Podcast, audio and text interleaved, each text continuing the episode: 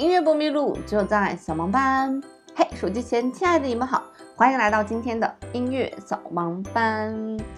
因为这个版权的原因啊，嗯，很早以前就大概在这个节目开始的时候录了一期周杰伦的歌为什么好听，很遗憾被下架了。但是其实点播率呢还蛮高的，所以今天呢我就把那一期节目等于重新录一下哈。因为当时的那个节目是电的背景音乐是周杰伦的歌，然后由于那个背景音乐涉及到版权的问题被下架了，我也找不到原文件了，所以只能重新录一遍。那今天呢，我就站在今天的这个视角再回看过去，跟大家一起来分享一下我个人觉得周杰伦的歌为什么好听吧。其实周杰伦应该算是这。十几年来，甚至说二十年来，一个华语流行的一个现象了。从他出第一张专辑两千年开始，就是 J 的同名专辑，一直到现在，他出的歌，大家都是定时定点守在那儿，等在那儿，等着来转发周杰伦的歌曲。尽管他现在出的有些歌，什么等你下课呀，呃，这些歌，和以前的歌比起来，不是一个重量级的。但是周杰伦这个华语流行现象，包括他之前那些才华，还是值得很多现在写流行歌的人、做流行音乐的人去学习的。包括周杰伦在二十年之前做的第一张专辑、第二张专辑啊，前几张专辑里面的一些编曲，到现在来听都是不过时的。因为你想，流行歌，流行歌嘛，它重在“流行”两个字。流行它肯定是有时间的，这个节点。流行什么叫流行？就这一块时间大家都在听，它就叫流行。那周杰伦的歌呢，反倒是超越了流行。不管是从他的第一张专辑也好，还是呃到后面的第二张专辑的爆火，然后再往后的每一张专辑，尤其是前期的一些专辑，确确实实是值得我们去学习的。那他的专辑为什么值得我们去学习呢？首先，我个人觉得啊，从歌曲的创作上来讲，流行音乐的歌曲的创作，如何才能让别人一听就觉得这个旋律既听过，又在哪儿听不，又在好像在其他地方都没有听到，或者说让人一听就会觉得这个旋律非常好听。我觉得这可能是老天爷赏饭，它就是一种天赋，就跟莫扎特为什么能。下笔就把他心中的音乐、所想的音乐全部都写下来，一字不改。这就是老天爷赏饭吃，注定就要从事这碗饭的人才能干的事情。所以你看，周杰伦为什么这么多年一直来讲都屹立不倒的那种感觉，就是因为其实他有持续的创作。尽管近些年的创作，这个呃数量和质量都有所下降，但是不得不承认的是，早些年的周杰伦的这个创作。真的是非常的厉害，不单单是一年一张专辑，他还给很多人写了很多很多的歌，给李玟呐，嗯，给陶晶莹呀，给张惠妹呀，啊，什么刀马旦呀，啊，包括给许茹芸写的一些歌，然后包括给这个蔡依林写的一些歌，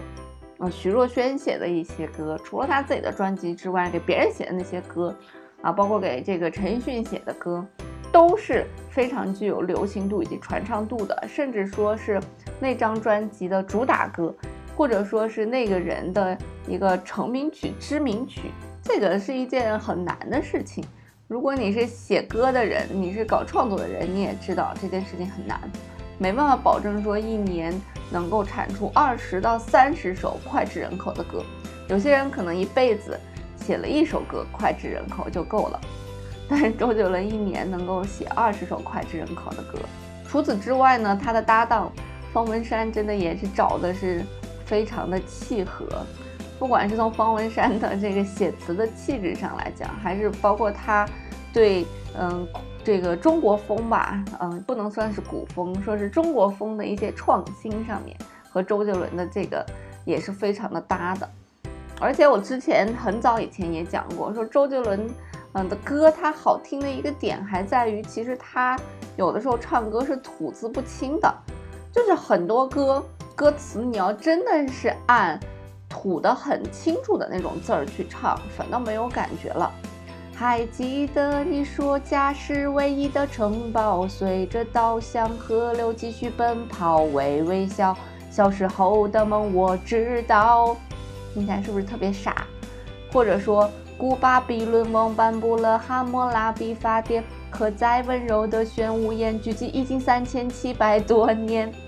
说这么长，周杰伦肯定没法火，所以他的那种福建人的那种吐字不清。我觉得反倒是造就了他歌曲、歌词以及律动，因为像方文山写的有一些词牵扯到一些历史，嗯，他的里面的一些言语其实是较为晦涩的，可是用周杰伦的那种唱法唱出来，反倒不会觉得是晦涩，倒是一种能够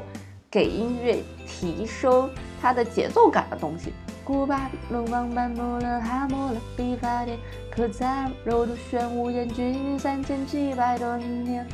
反正就是你听不清楚他唱啥，但是就是感觉那个律动非常好。我记得我小时候听周杰伦的歌的时候，我从来都不知道他的歌词唱的是什么，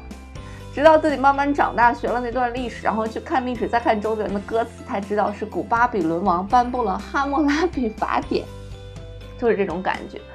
所以。其实很多英文歌，包括英文的说唱，它可能听起来要比中文的歌或者中文说唱更流畅一些。有一个很大的原因就是它的节奏感，以及英文当中的那些吞音连读，对吧？Not at all，我们不说 not at all，我们说 not at all，not at all，对吧？Look at，我们说 look at，look at，我们这样说，所以它就有很多吞音连读的东西在里面。这个东西本身它就自带的节奏感和律动感。所以，像咱们中文这种非常字正腔圆的，啊，这种语言的体系，就不太适合唱那种律动感很强的歌，反倒是适合唱抒情的一种歌曲。你像咱们的抒情情歌，其实算是中文歌曲、韩文歌曲的一大特色。放到英文来讲，很少有那种抒情情歌，因为它那种拖音连读不太适合把这个旋律线条拉得太长。嗯，即便是悠扬的旋律线条，那样被一拉长，好像也没有那么好听了。所以相较来讲比较少。那其次呢，就不得不说一下周杰伦的编曲。从他第一张编曲开始啊，前几张的这个编曲也非常厉害，尤其是他的这个以父之名啊，用电影配乐级别的感觉来编了一首流行歌。当然，给他编曲的这几个人，钟兴民啊，洪金尧啊。现在都已经变成了流行乐坛的编曲大师，所以当时在编曲的时候，不知道是周杰伦的一个想法，还是编曲师的一个想法。总之可能是大家的一个融合吧，把很多东西都融合在了一起啊，有一些日本风的一些融合，像忍者啊这种歌，有一些民族风的融合，像双节棍啊。除了民族风的融合呢，中间还穿插了一段古典音乐，对吧？有二胡，有古典音乐。呃，有一种重金属的那种感觉，包括它的乐曲当中的一个弦乐的这种应用，都是堪称经典。很多时候我们在编曲的时候，只能想到四大件儿，就是嗯，钢琴、吉他、贝斯、鼓。但是其实周杰伦的编曲是超越了这些，有的时候呢，可能更像更复杂一些的电影编曲，甚至说像是一种管弦乐的一种编曲。所以，无论是从他的曲也好，他的词也好，还是他的编曲也好，单拿出来都可以算是近些年流行音乐当中非常厉害的角色。所以，由这些巧合结合在了一起，就变成了这么多年的一个华语流行现象。他的名字就是周杰伦。不过，不得不承认，自从周杰伦结了婚以后，幸福生活过于幸福，然后也没有绯闻了。感觉他的这个灵感啊，似乎就变少了，不像他刚出道的时候，跟各种各样的人传绯闻，许若萱、蔡依林、张惠妹，嗯，李玟，不管年龄大的还是年龄小的，反正都传啊。那不管这个是真的还是假的，至于周杰伦的八卦，市面上流传的也没有那么多。总之，他当时就是在这样一个花花世界当中体验，作为一个二十多岁的青春小伙，有那种。荷尔蒙迸发的激情，现在呢已经算是四十岁的中年人了，而且是人生巅峰，生活非常的幸福，一儿一女，有个漂亮的媳妇儿，比他小十四岁，是个混血，然后两个人还那么黏糊，所以我感觉他现在已经没有那么多的精力，或者说那么多的，呃，精力和精力吧，就是人的精力和他历练的东西、经历的东西，好像已经没有那么多了。那除了这些呢，周杰伦的和声呢，在很多时候都是运用的恰到好处。并不是那种让人听了觉得非常复杂的和声，但是又不是让人听了觉得一成不变的和声。嗯，他有一个小视频，就是他和他的女儿一起在弹一个小曲子，我忘了什么曲子了，就是这样一个很小很小的曲子。你去听周杰伦，他是给配的和声，也是让你感觉有新意的这样一种和声，所以运用它到他的作品当中更是这样。那除此之外，他在写旋律的时候，对于一些变调啊和转调啊，堪称是教科书级别的流行歌曲。那最被大家津津乐道的一首，就是他的黑色幽默。不懂你的黑色幽默，然后转调，想通却又在考到我，转调。说散，你想很久了吧？我不想拆穿你，然后回来，当作是你开的玩笑。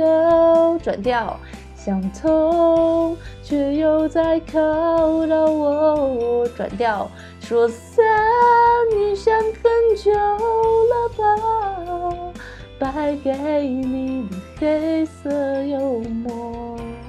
所以这首歌的副歌是很多写流行歌曲、非常专业写流行歌曲的人把它拿来当做一个教科书级别的转调的这样一首作品。它的这个转调不突兀，不会让人觉得嗯不能接受，不会让普通的观众听的觉得这好像不太顺。但是呢，确实它又转调了，而且。确实，又在情感上面有一种升华，似乎就是在情感上跟你讲，你这种黑色幽默伤害我很深。包括他有一些对有一些唱法和有一些风格的一种呃推广以及开创吧。虽然说其实在他之前，陶喆也在做 R&B，但是没有像他这么极端，对吧？比方说像双截棍这种，比方说像以父之名这种，就纯说从头到尾说到底。也也之前的那种说唱呢，也并不像他这种还有带一点点点旋律起伏的这种说唱。虽然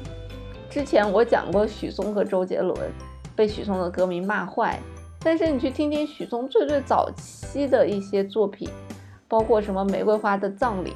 是不是稍稍也有一点点周杰伦的风格呢？而且当周杰伦风靡的那几年，是不是华语流行乐坛上模仿他的比比皆是呢？一听都是周氏情歌、周氏风格。所以我个人觉得，不单是词曲编曲这些都好，还有重要的一点就是他确立了一个属于他自己的风格吧。纵观这个华语流行乐坛这么多年，有谁敢说？他在华语流行乐坛创建了一种属于他的风格，尤其是从周杰伦开始往后的这些年，好像很少。在周杰伦之前还有，在周杰伦之后有没有呢？好像很少。所以我觉得这就真的是老天爷赏饭吃吧，就是老天爷，这就是一种命中注定，没有办法啊，就让人羡慕的，可能是上辈子、上上辈子、上上上辈子积了大德了。所以这辈子呢，才做自己又喜欢的事情，又可以得名得利，嗯，做艺人的生活，其实，尤其这种大艺人啊，生活还是很好的。好啦，那今天呢，就跟大家简简单单的聊到这儿，音乐不迷路，就在扫盲班，我们下期节目再见吧。